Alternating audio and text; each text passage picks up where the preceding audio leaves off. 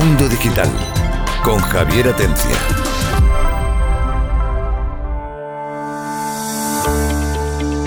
Hola, buenas tardes y bienvenidos a Mundo Digital. Buenas tardes, equipo de gente. ¿Qué tal, Juan Antonio Romero?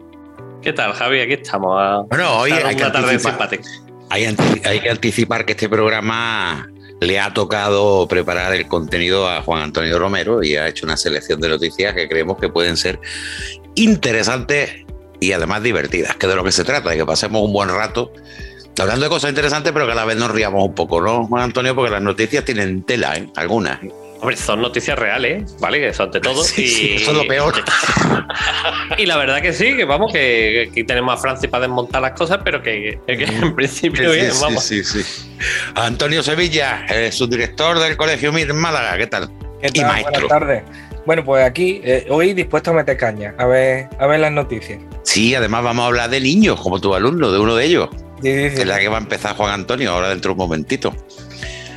Antonio Postigo, ¿qué tal? Buenas tardes. buenas, joven. Pues nada, ¿qué pasa? Viendo, viendo serpientes, ¿no? Sí, acaba de pasar una por la puerta. Qué pena que esto sea la radio. Si no, sé si tú vives en el campo, en la selva, tío, de verdad. al lado, al lado. Francis Villatoro, nuestro doctor en matemáticas, físico, ingeniero y destrozón de noticias de, ciencia. Bueno, bueno, ¿qué vamos a hacer? Bueno, no, que, claro, es que, tiene que ser así. Es decir, hay que, hay que hablar de los temas con propiedad y sabiendo lo que, de lo que se habla, no de lo que ponen los titulares, que es el problema. Pues sí, eso vamos a intentar. Bueno, yo tampoco soy experto en todos los temas, pero bueno. Eh, no, hombre, pero vamos a ver. Pero doy la visión científica. No, y, todos tenemos sentido común, que es lo que falta también muchas veces. Uno más que otro, también te digo. y, el, y, el, que se supone que tiene más sentido común de todos, digo, se supone, pero ya saben que los psicólogos tienen muy mala fama. Buenas tardes, Juan Miguel Enamorado. Buenas tardes, Javier, ¿qué tal? Nuestro psicólogo de cabecera. Digo que los psicólogos siempre se tildan un poco de zumbao, ¿no? Bueno, chistecito ahí sobre el tema, o sea que, algo, eh, igual hay algo de verdad detrás de eso. Bueno, es que no, una profesión vamos, a, generalizar. Yo creo que, todo el día oyendo problemas de los demás no puede ser muy bueno para la cabeza, pero, en fin, ahí estáis, al pie del cañón. Se intenta ayudar lo que se puede. Bueno, pues si os parece, comenzamos, porque como he dicho, el programa de hoy eh, va a tratar sobre una serie de noticias eh, relacionadas con la ciencia y la tecnología. Algunas con el emprendimiento, ya, la veremos, pero de biología, podríamos tildarla. Biológica, y bueno, y bueno, Juan Antonio, va a comenzar con una noticia que de las que de verdad esto se publica en los medios. Sí, sí, sí, sí. Además que, mm, vamos, los medios rusos sobre todo, porque un tal Chavilla de 11 años, en 1996 estamos hablando, ¿vale? Coincidía de que mm, se llamaba Boriska Kipriyanovich, no voy el nombre, ¿sabes? De que tiene, Kipriyanovich. Kipriyanovich. De, de, los de Kipriyanovich del norte de siempre. Boriska para los amigos, ya está. Aseguró en varias entrevistas ser un piloto de la Fuerza Aérea Marciana, con lo cual tenía al parecer amplios conocimientos de astrofísica, con lo cual pues, sí, que era curioso que un niño tan con 11 años, 11 tanto de astrofísica, ¿vale? Y que su misión era venir a Marte a salvar la Tierra. ¿Venir a Marte a salvar la Tierra o venir a la no, Tierra? venir de Marte para salvar la Tierra. Ah, bueno, ah, vale, vale. Era, el chaval le llamaba la atención porque era extremadamente tímido, a unos niveles muy curiosos, entonces, y tenía unos amplios conocimientos del sistema planetario que no era normal para un niño. La madre asegura que con dos años ya sabía leer libros, ¿vale? Y con tres años, pues te, desglosaba muy bien el sistema planetario y demás. Y claro, y, le afirmó a la madre con tres años que era un marciano. Ah. Entonces, y que vivía. Vamos, hasta, hasta, ahí podía ser una cosa normal porque los niños dicen, mm, se inventan cosas. Claro, claro, claro, pero. el problema no, es el niño, la madre, pero bueno, Pocos niños te dicen que vivían en estructuras megalíticas, ¿vale? Eh, y que vivía con ciudadanos de hasta 7 metros de altura y que eh, es de otro mundo. Hombre, hoy el, Curiosity no ha identificado una puerta, pero vamos, de 10 centímetros ahí de...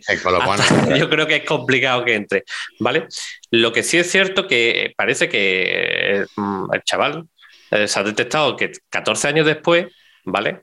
Mm, estuvo dentro de un programa que se llama el Proyecto Camelot, donde explicaban las complicadas ecuaciones sobre astrofísica que hoy en día se utilizan en, astrofísica Espera, espera, espera, espera, espera, 14 años después quiere decir que el chaval tendría 25 años.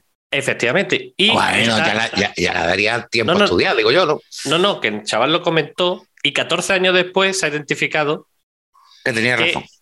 que tenía razón en sus declaraciones. Por eso es curiosa esta noticia.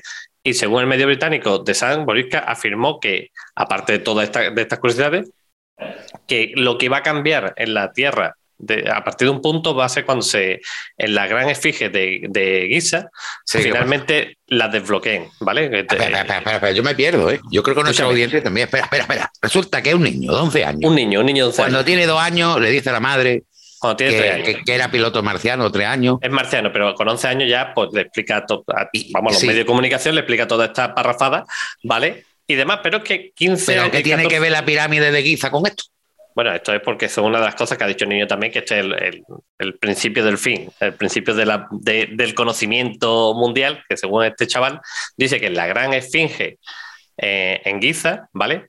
Hay un sistema de bloqueo que hace que la esfinge se abra, y donde encontraremos unos grandes secretos, ¿vale? Que la humanidad se quedará perpleja y está, lo que dice que está escondida detrás de la oreja, pero que no recuerda el sitio exacto, hay que laguna, ¿vale? Que hay un mecanismo de apertura y no sabe dónde, dónde está. Pero lo, lo realmente curioso es que el niño fue parte de un proyecto, de, vamos, estuvo con el proyecto Camelo y el niño habló de ecuaciones de astrofísica y demás que actualmente se emplean. Entonces, Sí, ahí vamos. donde no, 14 años después, la- las ecuaciones que el niño desarrollaba son buenas.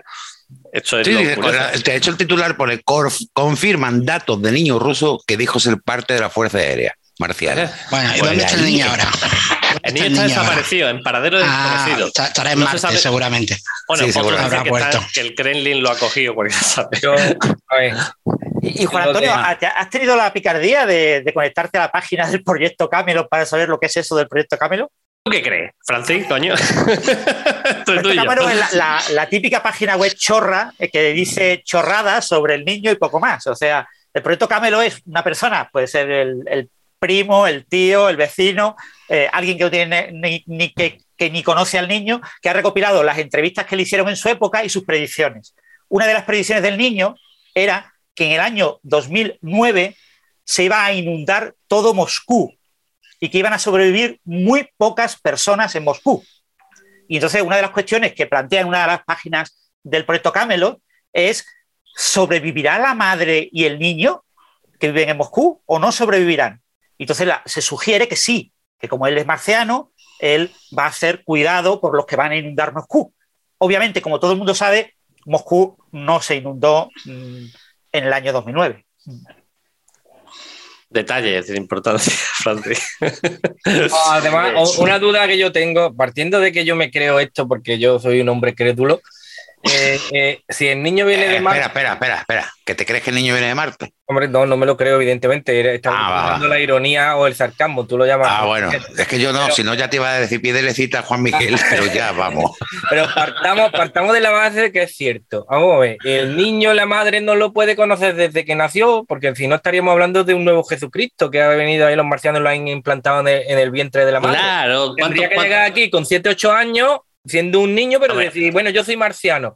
Pero si, ha- si tiene una madre y ha nacido del vientre de la madre, ya no es marciano, tío, ya es Escucha, terrestre. Escúchame, que no es la primera que dice que ha sido embarazado un marciano.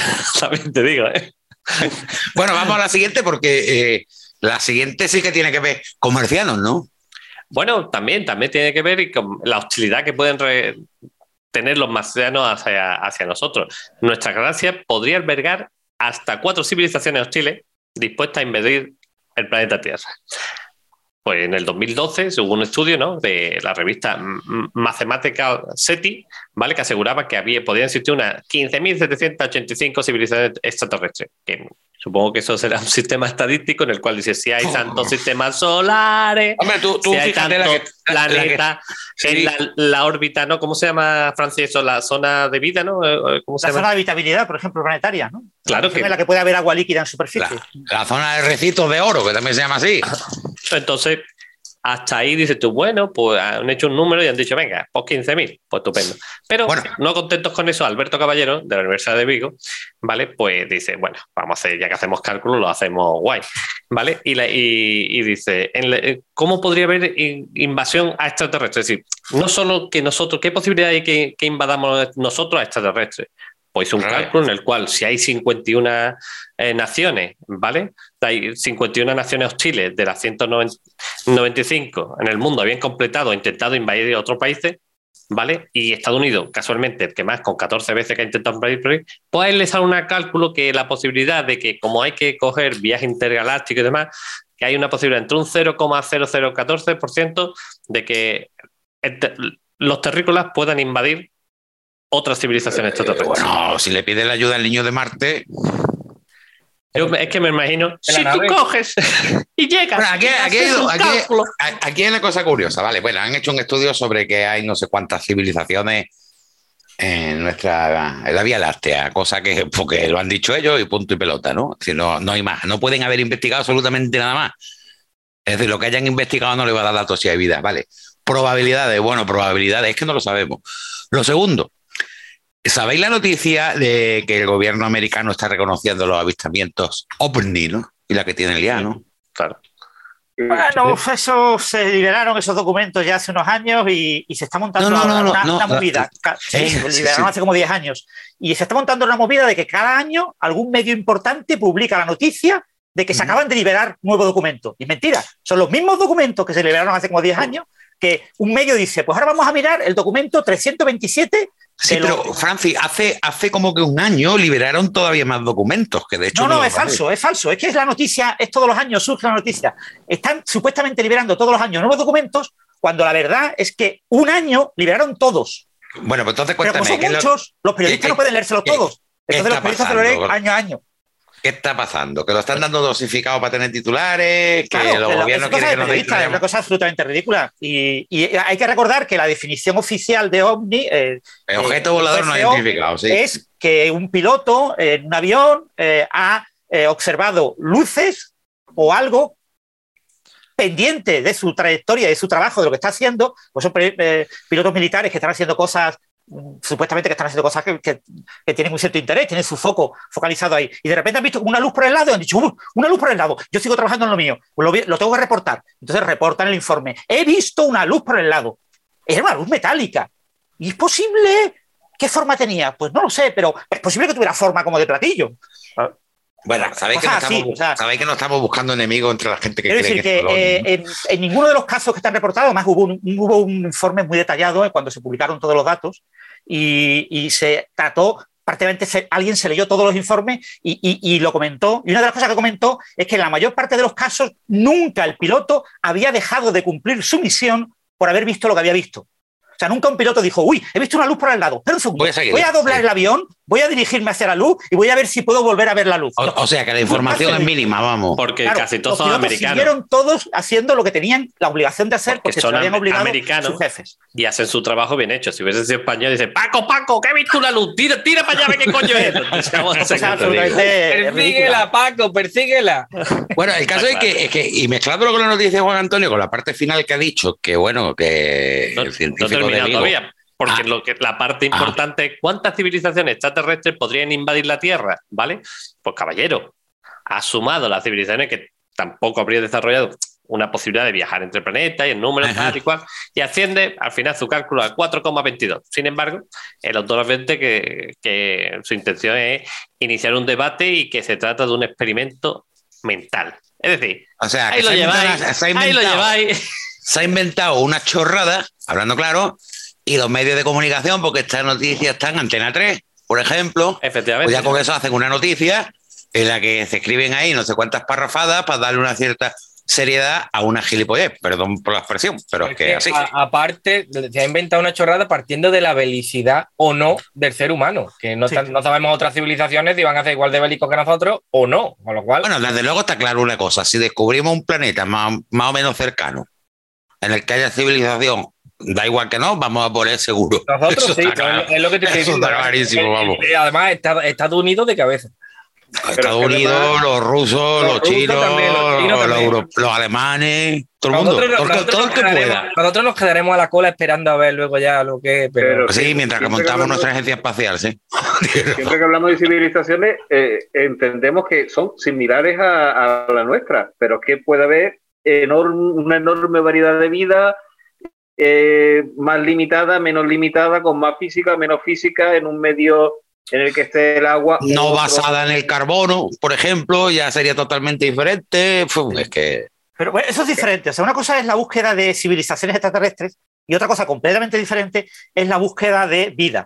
¿Vale? O sea, cuando se habla de vida, siempre se piensa en bacterias, en microorganismos y cosas así. Eh, eh, observar plantas, eh, cosas muy, muy primitivas. Aquí, cuando se está hablando de, de, civilizaciones, se plantea que son civilizaciones con una tecnología que les permite emitir ondas de radio, que les permite moverse entre planetas en su sistema solar, que le, una tecnología, digamos, parecida a la nuestra, un poquito menos, un poquito más. En este pues estudio de, este señor, Alberto Caballero, eh, que es de la Universidad de Vigo, lo que es un estudio de ocho páginas en las que básicamente calcula una formulita que es una página, o sea, es una, una, página. O sea, que nada, vamos, claro. Es un cálculo de servilleta, ¿vale? Es lo que tú podías calcular haciendo la cuenta a la vieja, ¿no? Y, y, bueno, su estimación se basa en la probabilidad de que un país terrestre invade a otro país terrestre. Entonces dice, si la probabilidad de una civilización parecida a la nuestra de invadir es similar a la que tienen los diferentes países de la Tierra, pues yo estimo eh, una cierta probabilidad de invasión. Y ahora digo, imaginemos que nuestra galaxia tiene un cierto número, coge unos números de otros señores, de que estiman la cantidad de civilizaciones en nuestra galaxia y a partir de ahí multiplica y le salen estos números. A él le sale que, la, la noticia, la noticia al fin y al cabo es una tontería y punto.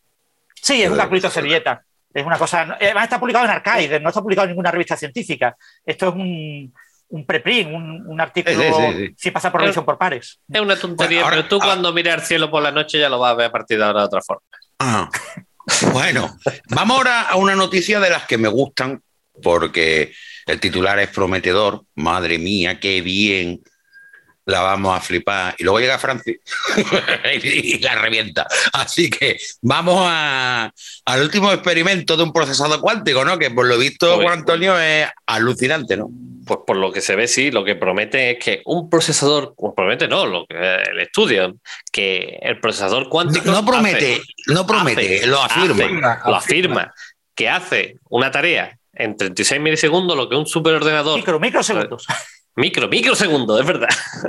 que más todavía, menos todavía, perdona.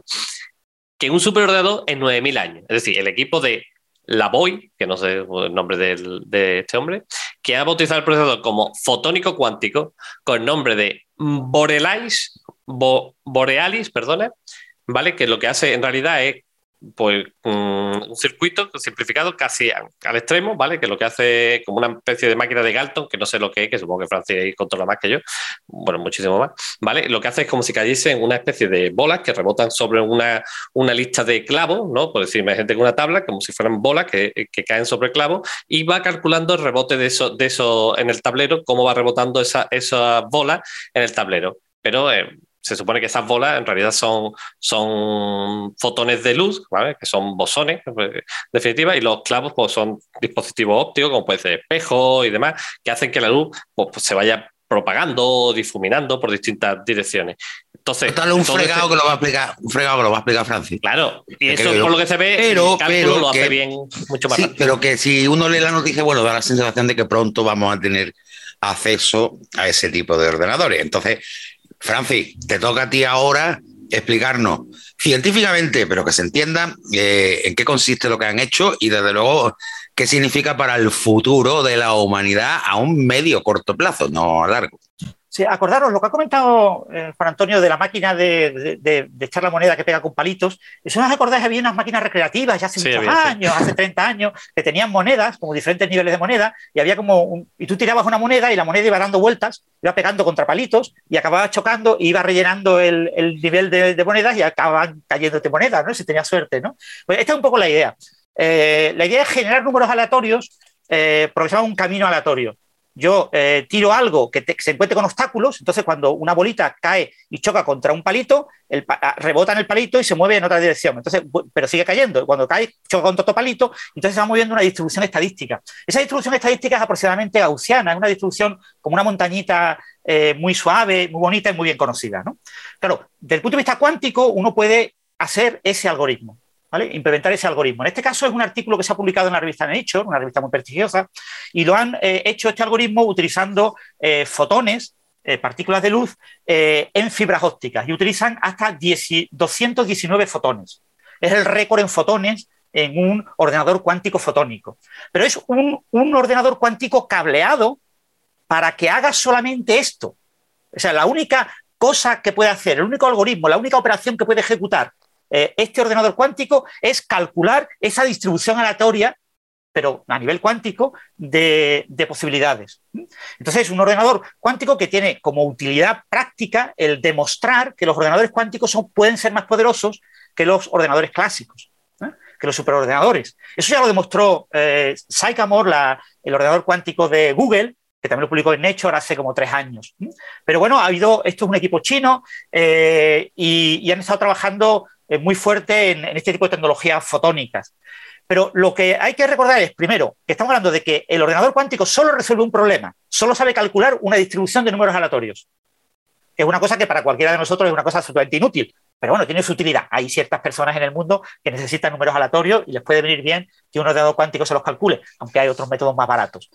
Y, por, segundo punto es que eh, esa comparación de que esto lo calcula en 36 microsegundos, bueno, 36 microsegundos es el tiempo que tardan los fotones en recorrer la pequeña estructura. Eh, eso, cuando tú lo quieres simular a nivel clásico, como son 219 eh, bits cuánticos, porque hay 219 fotones, y cada fotón actúa como un 0 y un 1 cuántico, pues necesitas pues 2 elevado a 219 operaciones. Es decir, en un superordenador pues necesitas miles de años.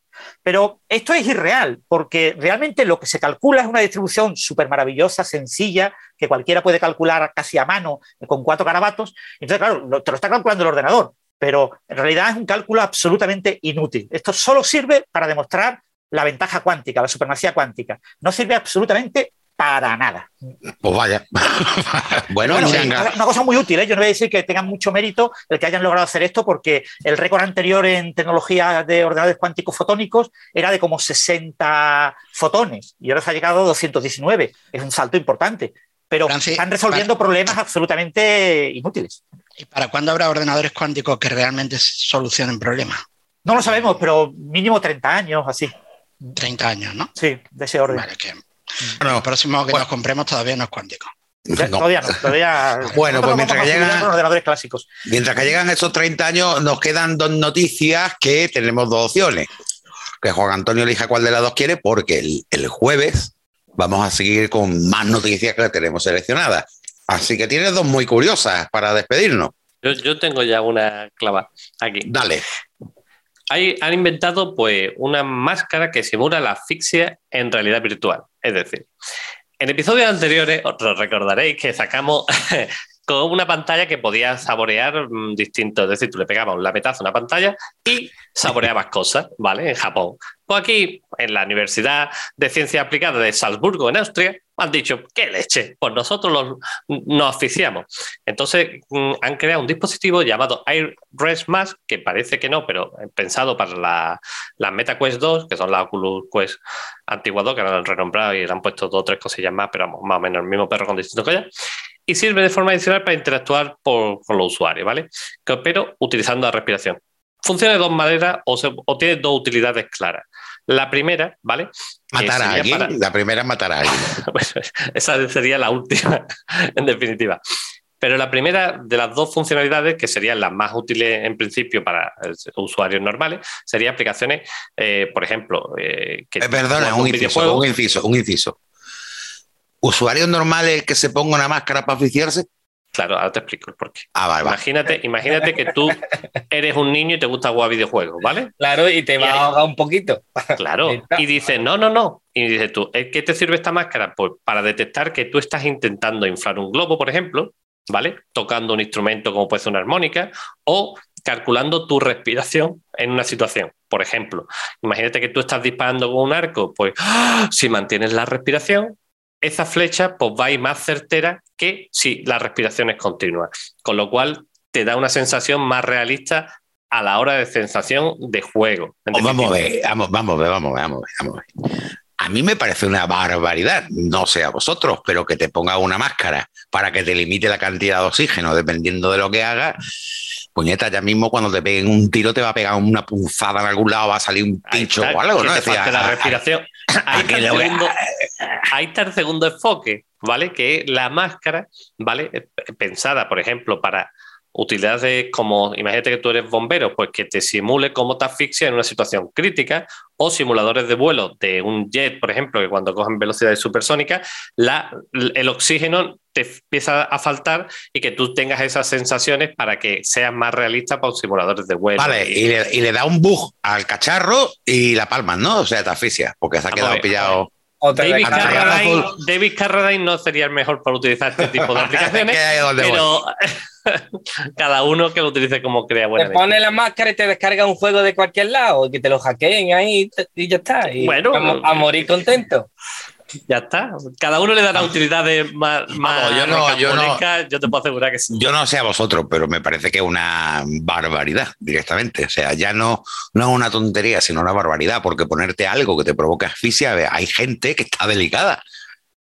Hay gente que, yo qué sé, esto yo creo que es correr mucho riesgo y de una forma idiota. No sé cómo lo veis vosotros. Yo te explico la, mi, la parte que has dicho de entrenamiento, sí, para simular algo como entrenamiento profesional, tanto la parte, de, la parte de juego, no sé, porque hay jugadores de estos eh, tipo francotiradores que te metes en el agua y si te quedas mucho tiempo debajo, simula que te estás ahogando, la pantalla se pone roja. Pero ya que te mueras un poco de verdad es pasarse. ya que te mates, que te mates, yo, creo que, la idea de, la Universidad de Salzburgo. Ah. donde, tendrá éxito en las páginas porno de esto de práctica. Eh, es, lo que no quería entrar yo ahí, pero... Es lo que iba a decir yo ahora. En la industria del porno le saca partido a eso seguro. Claro. Pero es verdad que, mira, tenemos casco para realidad virtual, tenemos eh, lo de la respiración, el lengüetazo, eh, tenemos lo de la pantalla, los, sabores, los, guantes, las armaduras para detectar y, otro, y, otros que no se pueden decir, porque a las siete y media niños. También. Con lo cual vamos a evolucionar por ahí. Esto es inevitable, esto es imparable. Yo, llevándolo al terreno ese que no podemos nombrar, imagino que también simulará la asfixia cuando se tiene algo en la boca. También. Uh, uh, uh. bueno, Celayo, Celayo. el, el tiempo. La sintonía, que nos vamos, sintonía. que vamos, al, final, al final la bueno, se convierte en superventa. Tú. te digo. Bueno, a ver si, a ver si la prueba para la semana que viene, Juan Antonio. Sí, sí, ahí voy a buscarla. Bueno, no, nos oímos el jueves que vamos a continuar si con no noticias. Si no aparezco la próxima semana, ya sabéis que le he dado. Es que te has pasado. Bueno, pues muchísimas gracias a todos, muchísimas gracias a todos ustedes por oírnos y aguantarnos un poquito. Y recuerden que tenemos programa los lunes a las siete y media de la tarde y los jueves a la misma hora y además que son dos programas diferentes y que están oyendo la parte 1. El jueves tienen la parte 2 con otras noticias seleccionadas que vamos a empezar con una que bueno, eh, tengo curiosidad. Yo mismo tengo curiosidad. Así que nada, eh, unos días podemos saber de qué va la historia que nos va a contar Juan Antonio. Muchísimas gracias a todos y hasta el próximo programa. Mundo Digital con Javier Atencia.